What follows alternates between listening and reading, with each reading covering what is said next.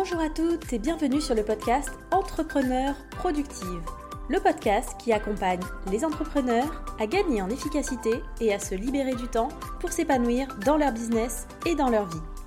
Je m'appelle Milena et je suis coach en productivité et organisation.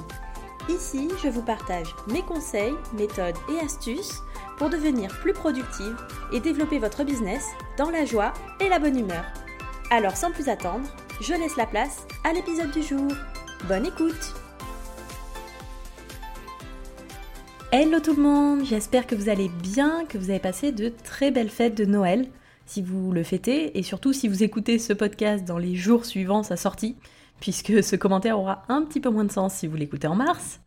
En tout cas, de mon côté, je suis super contente de vous retrouver aujourd'hui pour ce tout nouvel épisode qui est aussi le dernier de cette année 2021. Et qui dit fin d'année dit aussi l'heure du bilan. Donc je vous en parlais déjà dans l'épisode précédent, c'est vraiment essentiel de faire des bilans réguliers pour prendre un peu de recul et surtout pouvoir en tirer des leçons, des conclusions et ajuster le tir pour la suite. Et du coup, aujourd'hui, j'ai envie de vous partager la méthode que j'utilise personnellement pour faire mon bilan annuel en quatre étapes. Après, euh, je tiens quand même à le préciser, les bilans, il n'y a pas besoin d'attendre le 31 décembre pour en faire. Pour moi, il faut que ce soit beaucoup plus régulier que ça, et je vous encourage vraiment à en faire au moins tous les trimestres, et même en version plus raccourcie, tous les mois et toutes les semaines. Il n'y a pas besoin d'y passer des heures à chaque fois, mais plus vous le faites régulièrement et plus vous pouvez ajuster, vous améliorer à chaque fois.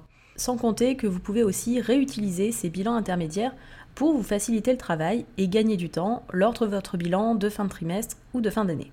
Alors comment faire son bilan en fin d'année? Je vous explique ça en détail. Et d'ailleurs, si vous écoutez ce podcast alors que nous sommes encore en 2021, il vous reste quelques jours pour vous inscrire et recevoir mon calendrier de l'avant Notion offert. Et parmi euh, toutes les surprises du mois, il y a notamment un template Notion pour vous aider justement à faire votre bilan annuel. Donc profitez-en, allez le récupérer si ce n'est pas déjà fait. Je vous mets le lien pour vous inscrire dans la description de cet épisode. Allez, c'est parti pour le bilan de cette année 2021. Donc pour vraiment profiter à fond de cet épisode, en tirer vraiment le maximum, n'hésitez pas à l'écouter en étant posé tranquillement devant votre page Notion ou un carnet et en faisant des pauses pour faire les exercices au fur et à mesure. Et donc on commence tout de suite par la première étape de ce bilan, qui est de passer en revue les faits marquants de l'année. Donc ça va vous permettre de vous remémorer un petit peu tout ce qui s'est passé sur l'année et d'avoir une vision un peu globale. Pour ça, vous pouvez déjà vous demander quels sont les événements qui ont marqué cette année pour vous? Je suis sûre qu'il s'est passé plein de choses dans votre vie ces 12 derniers mois, que ce soit du positif, du négatif, des choses un peu plus neutres, et c'est le moment vraiment de noter tout ce qui vous a marqué. Ensuite, vous pouvez aussi réfléchir en termes d'évolution sur les 12 derniers mois en faisant bah, une petite rétrospective. Si vous ne vous souvenez pas forcément de tout, n'hésitez pas à passer en revue votre agenda de l'année ou votre outil d'organisation. Vous pouvez aussi vous servir de vos bilans trimestriels, mensuels de l'année si vous en faisiez déjà. L'idée ici, c'est pas forcément de rentrer trop dans le détail, mais de voir un petit peu mois par mois quelles ont été vos principales occupations pour vous remettre tout ça en mémoire et voir aussi votre évolution au cours de l'année. Maintenant que vous avez en tête votre année 2021 et tout ce qui s'est passé au cours de ces 12 mois, on peut passer à la deuxième étape de ce bilan, les réussites et gratitude.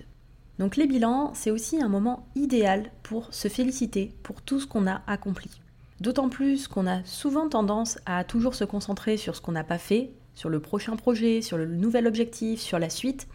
Et en fait, on prend rarement le temps de vraiment regarder le chemin parcouru. Donc, bah, c'est le moment de le faire.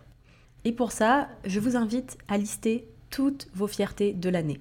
Notez tout ce que vous avez pu accomplir dans l'année et dont vous êtes vraiment fier. Et ça n'a pas besoin d'être l'atteinte d'un objectif énorme. Ça peut être des premières expériences, des sorties de zone de confort, des choses qui vous faisaient peur, mais que vous avez réussi à faire quand même. Par exemple, euh, dans mes fiertés de cette année 2021, alors il y a des gros changements effectivement, comme mon passage à temps plein sur mon business, mais il y a aussi des fiertés qui peuvent paraître moins impressionnantes pour certaines personnes, comme le fait d'avoir fait mon tout premier live Instagram. Sauf que pour moi, bah, c'était une grosse sortie de zone de confort, donc c'est clairement une fierté et une réussite. Et tout ça pour dire que ne vous limitez vraiment pas dans cette partie en vous disant euh, non mais c'est pas grand chose, ça vaut pas le coup de le noter, etc. L'idée, c'est vraiment de tout noter justement, pour réaliser tout ce que vous avez pu accomplir cette année. Et je suis sûre que vous avez fait plein de choses géniales. Vous pouvez être carrément fier de vous. Donc ça y est, vous avez terminé avec toutes vos fiertés de l'année. On passe à la suite alors. Maintenant, vous allez pouvoir vous remémorer tous les bons moments que vous avez pu passer cette année. Vous pouvez d'ailleurs vous servir aussi des faits marquants de la première partie pour vous aider. C'est normal hein, qu'il y ait quelques redondances dans un bilan. L'idée ici, c'est de noter tous ces super moments que vous avez passés dans l'année et que vous avez peut-être déjà oubliés. Vous pouvez d'ailleurs vous aider de vos photos si jamais. Je trouve que c'est toujours sympa aussi de se remémorer tout ça en passant en revue un peu les photos qu'on a pu prendre avec notre téléphone. Que ce soit des vacances, des belles découvertes, des moments en famille, entre amis, en amoureux. Je suis sûre qu'il y a eu plein de jolis moments cette année que vous pouvez noter ici. Et d'ailleurs, si vous faites ça sur Notion, vous pouvez aussi insérer des photos si ça vous tente. Maintenant que vous avez bien réfléchi à vos réussites de l'année et tous les bons moments que vous avez pu passer, on finit cette deuxième étape de ce bilan en se demandant qu'est-ce qui vous a fait le plus vibrer cette année Ce qui vous a le plus plu Les moments où vous vous êtes senti vraiment vivante Vous allez peut-être trouver des choses ici que vous avez déjà notées dans les deux parties précédentes, hein, et c'est normal. L'objectif, c'est de pouvoir identifier ce qui vous fait le plus plaisir, les activités dans lesquelles vous vous sentez la plus alignée en fait. Parce que c'est dans ces moments-là qu'on se sent vraiment vivante et épanouie. Donc n'hésitez pas à faire pause sur cet épisode, à prendre le temps qu'il vous faut pour réfléchir à tout ça. Et j'espère déjà que d'avoir noté toutes ces choses-là, ça vous permet de remettre un peu en perspective votre année. Même si je suis sûre que, comme tout le monde, vous avez eu votre lot de difficultés, mais quand on y réfléchit, il y a toujours des choses dont on peut être fier et des bons moments à se rappeler. Maintenant, on peut passer à la troisième étape, qui est la plus importante et la plus longue aussi, c'est le retour d'expérience. Et pour commencer, on va déjà faire le point sur vos objectifs de l'année. Donc si vous vous étiez déjà fixé des objectifs bien précis et définis pendant l'année, c'est le moment de revenir dessus et de les reprendre un par un. Et si vous ne vous en étiez pas fixé précisément, je suis sûre que vous aviez quand même une vague idée de ce que vous aimeriez faire, accomplir sur 2021. Donc vous pouvez partir là-dessus. Et pour chacun de vos objectifs de l'année, vous allez vous demander où est-ce que vous en êtes. Est-ce que vous avez accompli ce que vous vouliez Ou peut-être euh, juste partiellement Ou pas du tout? Ça arrive hein, aussi et c'est pas grave. L'important maintenant, c'est surtout de prendre du recul et de vous demander pourquoi. Qu'est-ce qui a fait que ça a fonctionné? Qu'est-ce qui a fait que ça n'a pas fonctionné? Et surtout, quelles leçons est-ce que vous pouvez en tirer? Et même des objectifs qu'on n'a pas réussi à atteindre peuvent nous apprendre quelque chose. C'est d'ailleurs même eux qui sont, je pense, notre plus grande source d'enseignement au final. Une fois que vous avez fait le point sur vos objectifs, vous pouvez aussi réfléchir à tout ce qui vous a le moins plu dans cette année et le noter ici. C'est important d'identifier ces activités qui vous font vraiment moins kiffer que les autres, parce que ça veut peut-être dire que ce sont des activités à éliminer ou à déléguer le plus rapidement possible. Ensuite, vous pouvez aussi noter ce que vous avez développé comme compétence cette année. D'autant plus quand on est entrepreneur et qu'on est tout le temps en train d'apprendre de nouvelles choses, c'est intéressant de se poser justement pour réfléchir à toutes ces nouvelles choses qu'on a appris en une année. Et pour la suite de ce retour d'expérience, je vous invite aussi à réfléchir à ce que vous avez appris sur vous cette année. Parce qu'au final, on se découvre aussi un peu plus chaque jour. Et c'est le moment de poser un peu ça à plat. Que ce soit sur votre façon de fonctionner, sur des activités qui vous plaisent plus que d'autres, sur votre énergie, la gestion de vos émotions. Ça peut vraiment vous aider pour la suite et pour adapter vos objectifs, votre planning de l'année prochaine, d'être vraiment au clair là-dessus et de prendre en compte ces leçons de l'année qui vient de passer. Et les autres personnes, que ce soit votre entourage proche, des personnes inspirantes que vous suivez ou euh, des rencontres, n'importe, sont aussi une énorme source d'inspiration et d'apprentissage. Donc n'hésitez pas à noter ici ce que les autres aussi vous ont appris cette année. Je suis sûre qu'il y a des belles leçons de vie que vous avez pu découvrir grâce au partage d'expérience de quelqu'un d'autre. Et pour finir cette grosse étape de retour d'expérience sur l'année, on va se poser un peu pour réfléchir à nos regrets. Alors je sais, ce n'est pas forcément la partie la plus fun de ce bilan, mais c'est une partie qui est vraiment très enrichissante pour la suite. Posez-vous la question, qu'est-ce que vous regrettez cette année? Qu'est-ce que vous auriez aimé faire et que vous n'avez finalement pas osé? Que ce soit par peur, par manque de temps ou autre chose?